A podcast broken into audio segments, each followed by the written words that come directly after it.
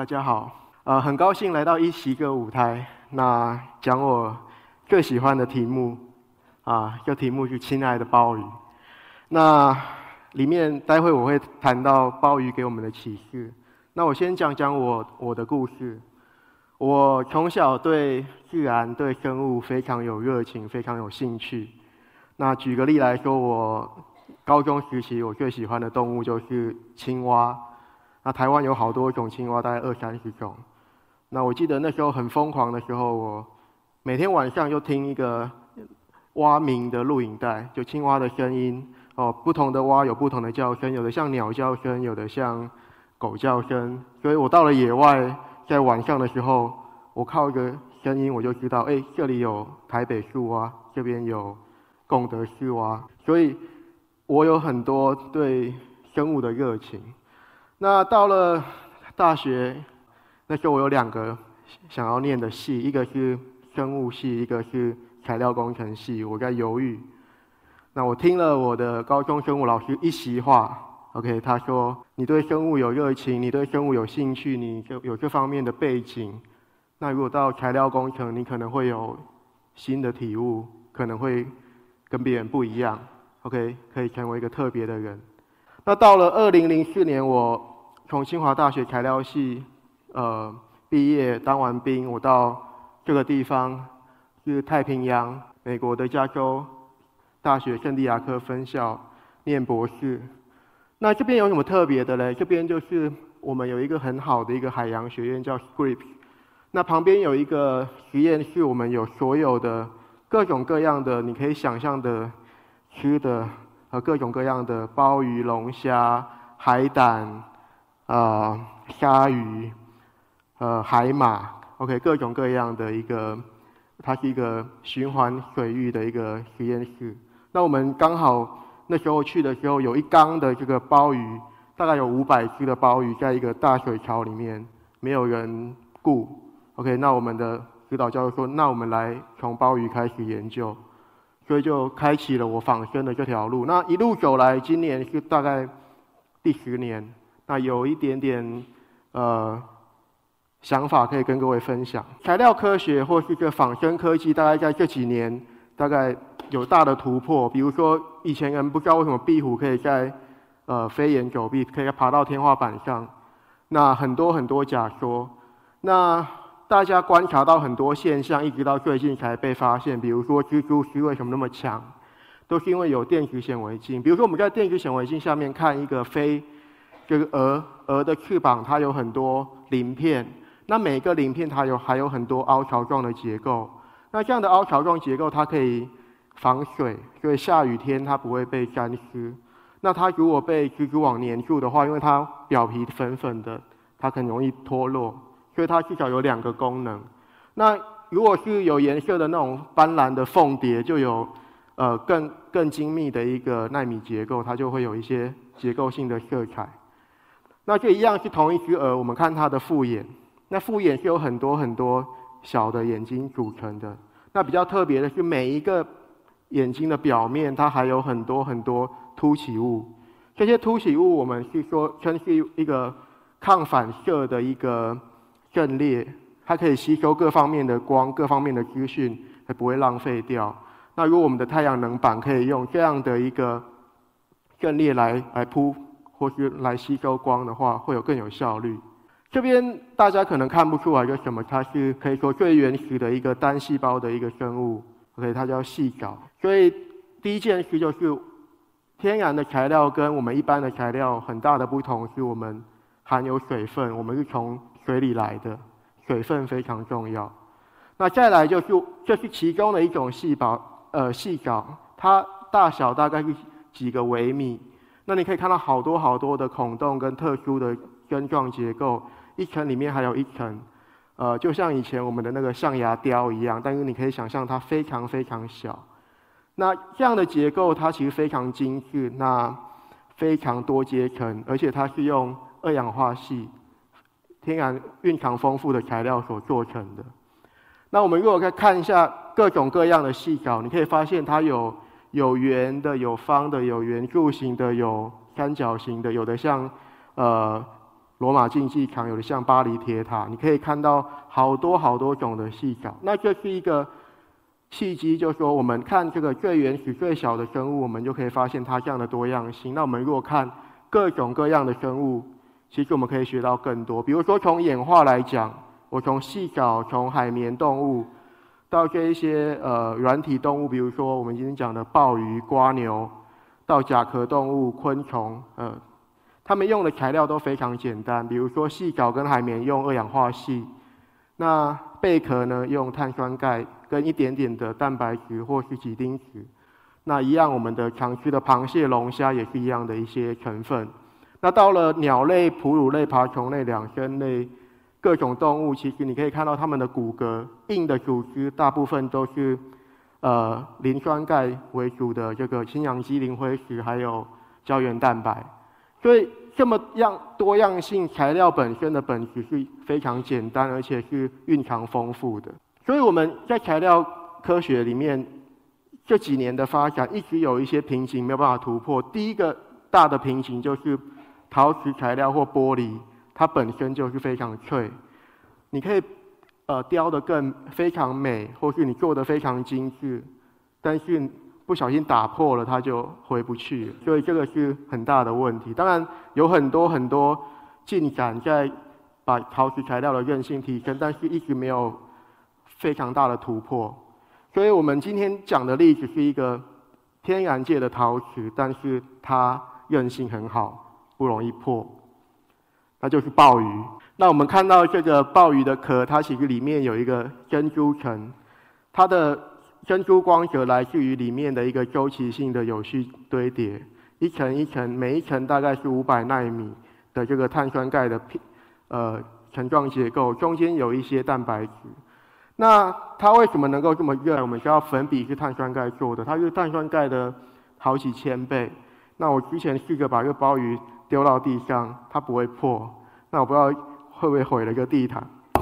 哦，稍微裂了一点，但是还没破。OK，那我想我们可以看到这一个这样的结构，其实跟我们方解石，我们看到右下角这一张方解石是天然的结晶，它会形成一种柱状的非常大的晶体。但是我们在鲍鱼里面看到的是非常薄、非常薄、非常有序堆叠的晶体。那其实它是透过一个生物里面有机物去控制它。比如说我们看到这张图，它里面有很多像。圣诞树这样的结构，最尖端的地方是最新长成的，所以你可以想象它一层一层的铺平，哦，然后最先长成的在最尖端，你看叠叠这个积木一样。那每一层中间非常薄的这一些，它是由几丁质跟蛋白质造成的一个呃界面，它把它隔开，形成类似砖块水泥的结构。那这样的结构有什么好处呢？呃，一般来讲，我们叠砖块，我们不会把它。平行的这样叠起来，我们都都会交错，交错的这样叠一个砖块的好处就是，我们如果有一个裂缝产生的话，它不会直直的穿过去。那我们一般玻璃，你画一道一般，它就裂缝就可以很轻松的破坏。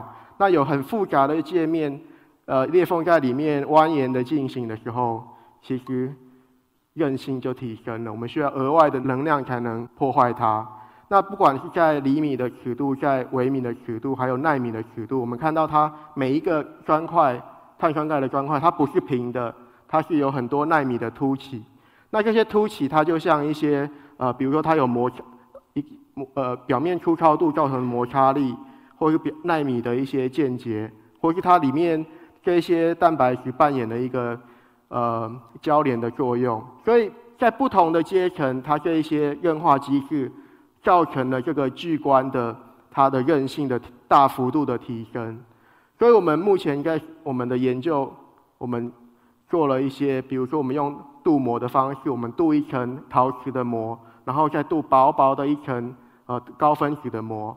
那我们呃忘忘了讲，就鲍鱼大概里面有百分之九十五是碳酸钙，所以你可以把它想象成一个陶瓷为主的复合材料。那我们用这样的方法，这个左边呢是我们镀出来的膜，右边呢是天然的鲍鱼。OK，我们可以做出一样的结构。那我们也印证说，用这样的方法，我们可以提升韧性五五到六倍。那也有一些研究团队，他们用一些冷冻的铸造法，试图做出类似的层状结构，用的材料都非常简单、非常便宜，然后透过这设计，呃，达到一个韧性的提升。那我再来换一个角度，就看看，呃，飞行也是仿生的。人们飞行的梦想其实就是看鸟可以飞，为什么我们不能飞？对不对？那到了。呃，达文西有一些手稿，然后莱特兄弟跟更实现一个梦想。但是我们现在的飞机还是不断的在演进，中间很大的一个关键就是如何轻量化。我们都知道，呃，飞机现在还是轻量化还是一个问题。哦，不管是飞机、汽车或是一些，它会耗油。那有没有办法把飞机做得更轻？是我们努力的目标。那通常我们用的是金属，金属通常。呃，很很重，很那钛合金又太贵，镁铝合金也有点问题，所以我们看看自然界的做法，就是巨嘴鸟，台湾没有巨巨嘴鸟，呃，美国有，南美有。那我的指导教授刚好他是巴西人，所以他为什么要想到做巨嘴鸟？就是他从小就看一个巨嘴鸟，OK，然后还有每天都在想说，为什么巨嘴鸟是往嘴巴朝上这样飞，不会不会这样往下飞？OK，嘴巴那么大，为什么可以飞得那么好？因为他们会吃一些核果，所以这要够坚硬才行。所以巨嘴鸟是一个其中的一个例子。当然，我们可以看鸟类的羽毛、骨头，或是一些蝙蝠的骨头，来找轻量化的灵感。那如果我们看巨嘴鸟，可以看到一些怎么样设计轻量的材料。如果没有材料，就最轻。所以你可以看到我们巨嘴鸟的里面。它最中间的地方是完全中空的，完全没有材料。那到了中间的地方有很多呃复杂的这个骨架，然后外面有一个角质层外壳包起来。那比较特别的是它这一个薄膜的地方，它它有很多，它每一个面都被薄膜覆盖，就像我们搭帐篷，假设里面有一个支架断掉了，它这薄膜还会把帐篷撑住，它不会整个垮下来。所以这样的一个呃外壳包一个多孔的核心，还有多完全中空跟一些膜的设计，其实就是可以提供我们呃轻量化的灵感。那当然羽毛我们可能肉眼就可以看到一些孔洞。那我们这边讲的是我们在电子显微镜特别去看它这个孔洞，我们发现洞里面还有洞，每一个洞它其实你认为它是它的每一个面都是由多孔的结构组成，至少有两个。以上的这个阶层，它可以大幅提、大幅降低它的重量，维持一定的机械性质。那我们实验室也透过这种设计，我们设计出有比较大的呃微米的孔洞，有纳米的孔洞，还有一些方向性。那这些可以应用在比如说我们做一些气体吸附或轻量化材料，或是除湿啊，或是隔热等等的材料，都有很好的效果。那讲到鲍鱼，我刚刚讲说，为什么亲爱的鲍鱼啊？鲍鱼今天教了我们几件事情。第一件事情，它的壳。那我们在研究鲍鱼的时候，常常要到水槽里面把鲍鱼抓出来，所以你直接抓它，连一个壁上很紧，没有办法。通常要拿一个铲子把它铲起来。当然，我过过了几年有经验，你如果非常快的把它抓出来，它不知道。还来不及反应，它就会被抓出来。所以，我们在这个过程里面，感觉鲍鱼吸附力很强。它不不应该不像一般的瓜牛或一般的贝类，它的吸附力它很很强，而且感觉到它真的有在吸我的手指头。你看，指尖这么小的一个面积，可以承受一只鲍鱼的重量。所以，我们就去看，哎，它的附足到底有没有特别？果真，呃，应该是说我们第一次看到的时候，发现非常意外的，我们发现了这种。纳米的结构，纳米纤维的结构跟壁虎的纳米纤维结构非常像。然后我们也做了一系列的实验去印证说，范德瓦利是其中的因素之一，而且它会一个鲍鱼，我们讲一个比较直白的，一个手掌大的鲍鱼可以 hold 住我七十五公斤，应该七十三公斤的一个重量，还不会掉下来，所以吸附力非常非常。强。那我们也看了一些树蛙，像树蛙，可能大家知道都有一些吸盘，但是它吸盘并不是一般的吸盘，它从一个页面要跳到另外一页面，它一个动态的过程，怎么样能够托付吸附，呃，非常有效率的，呃，其实不光是吸盘，它吸盘里面还有很多六角形的垫片，这些垫片大概是十个微米。那你可以看到它中间有一些沟槽，它会分泌黏液出来。那如果我们再看一下它更深入的看每一个垫片，它是有很多纤维状的这种结构所组成。那每一个面，它其实是一个，你可以想象它是微吸盘。那这样的结构，它可以让它吸附的更好。所以我们发现，在潮湿的环境，还有在水里面的吸附是一个困难的事情。我们很多经验就是，胶带碰到水就不粘了，或在水里面要粘东西是一个困难的事情。所以我现在研究就是，因为我们在台湾很多高山急流，急流里面就有一些呃特特殊的一些鱼类跟昆虫，它们能够适应这些急流的环境，那边有很高的氧气，然后如果它们能够不被急流冲走，它们可以在那边待着，它比较少。竞争的对手比较少天敌，所以我们发现有一些动物，像是这是一个网纹幼虫，一种蚊子的幼虫，它是用这个吸盘，就它有六个吸盘，然后你可以看到它不光是吸，它还会移动。那另外一个例子，我们现在研究的是一个台湾的爬岩鳅，所以它是有点像泥鳅，但是它它的胸鳍跟腹鳍，它特化成一个，你可以想象成一个大的吸盘，所以它可以。像有一些鱼梯是垂直，它可以在垂直的瀑布往上爬，很没有问题。而且不光是贴着，还可以移动，所以它里面也有类似我们刚看到一些特殊的纳米结构。所以其实我们在呃自然界其实有很多很多有趣的事情。那刚讲的是动物，我我们换过来讲植物。植物其实呃为了适应，它必须演化出。更多更好的策略，因为他们不能动。它生在沙漠，它就必须适应沙漠的环境；生在这个雨林里面，就是必须适应这样的环境。那刚这个是一个猪笼草，你可以看到它干的时候蚂蚁没有掉下去，但是要到了湿的时候，表面润润湿了以后才会掉下去。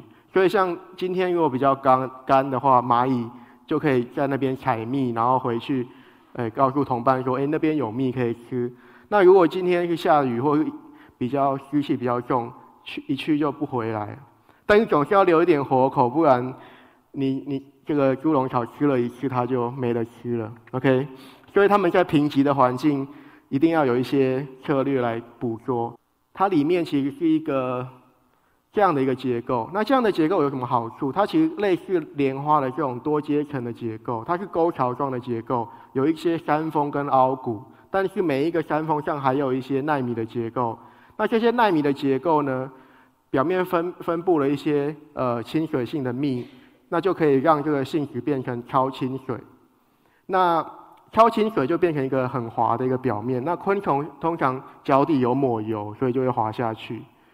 那滑下去还故事还没有完，它可以爬出来，所以你可以看到它会试着爬出来，但是爬不出来。这些蚂蚁很努力的在爬，但是它们爬不出来，它爬爬爬会掉下来。如果你们有看，好像是蝙蝠侠某一集，它就掉到那个坑里面，一直爬爬爬，然后掉下来，对不对？就有点类似那样子。所以这个这个里面的内壁给他们的一些希望，就说你看开口那么大，应该爬得出去，但是它会一直爬不出去，因为里面有很多蜡。那这些蜡是非常松散的结构，所以就像我们，你去攀岩，然后每一根那些岩点都是松脱的，你一抓就跟着这个抓到的这个蜡掉下来，所以这是非常残酷的。蚂蚁就会一直尝试往上爬，一直掉下来，然后最后它累了就会被消化掉。OK，那我们从材料端回到这个我们日常生活，比如说我们看到的水管、电路，常常都是一些。很难看的走直角一样管径大小，一定要这样子做吗？其实自然界在传输的话，它们有什么样的？我们看叶脉，我们看血的这个循环系统，它们怎么样的分析？怎么样分布？怎么样在很有效的将血液跟养分跟水分输送到各个部位？其实我们未来的设计是不是应该？向自然学习。那最后是我们常常想要解决一个问题，都是一个单一的方向，希望有建水库储水，但是通常我们花更多的努力在清淤泥。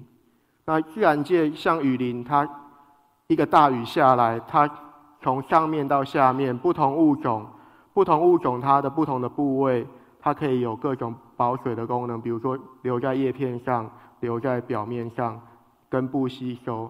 所以这种下大雨，它不会被冲掉，也不会被也不会淹水。所以其实我们现在解决的问题，不是一个单。单一的问题是一个复杂的问题，必须要多层次来解决。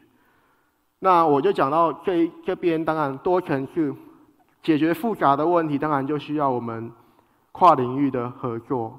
所以，呃，我是一个从材料科学跨到呃生物或仿生学，所以我很多很多合作的对象是，比如说生物系、动物系、森林系、昆虫系，呃，各种各样的呃。研究团队。那我之前在圣地亚哥也跟动物园办了很多很多这种，比如说 workshop，那就是我们可以在动物园里面，比如说今天 Nike 来，他们的 Nike 的设计师来，哎，想说他们的问题是什么？那我们找找看有没有什么动物可以帮他们解决，我们就去呃动物园里面找一些资源。那通常是两天一夜的一个一个 camp。也就是在里面找灵感。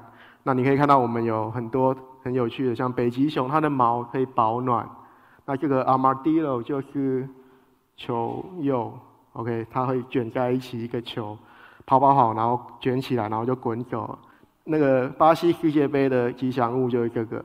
那还有长颈鹿跟骆驼，也是我们有一个近距离的接触，你会你可以被骆驼的那个唾液喷到。所以我回到台湾来，也是尝试跟科博馆、跟一些各各方面的专家建立一些呃 network，就是我们希望能够建立一个平台，然后互相沟通，那来从仿生来为我们找出路。我们好几百万年前是用垂垂手可得的天然材料石器时期，那到了陶器时期，我们有知道用火，如制造出陶瓷，但是陶瓷很脆，所以开始有青铜器、铁器。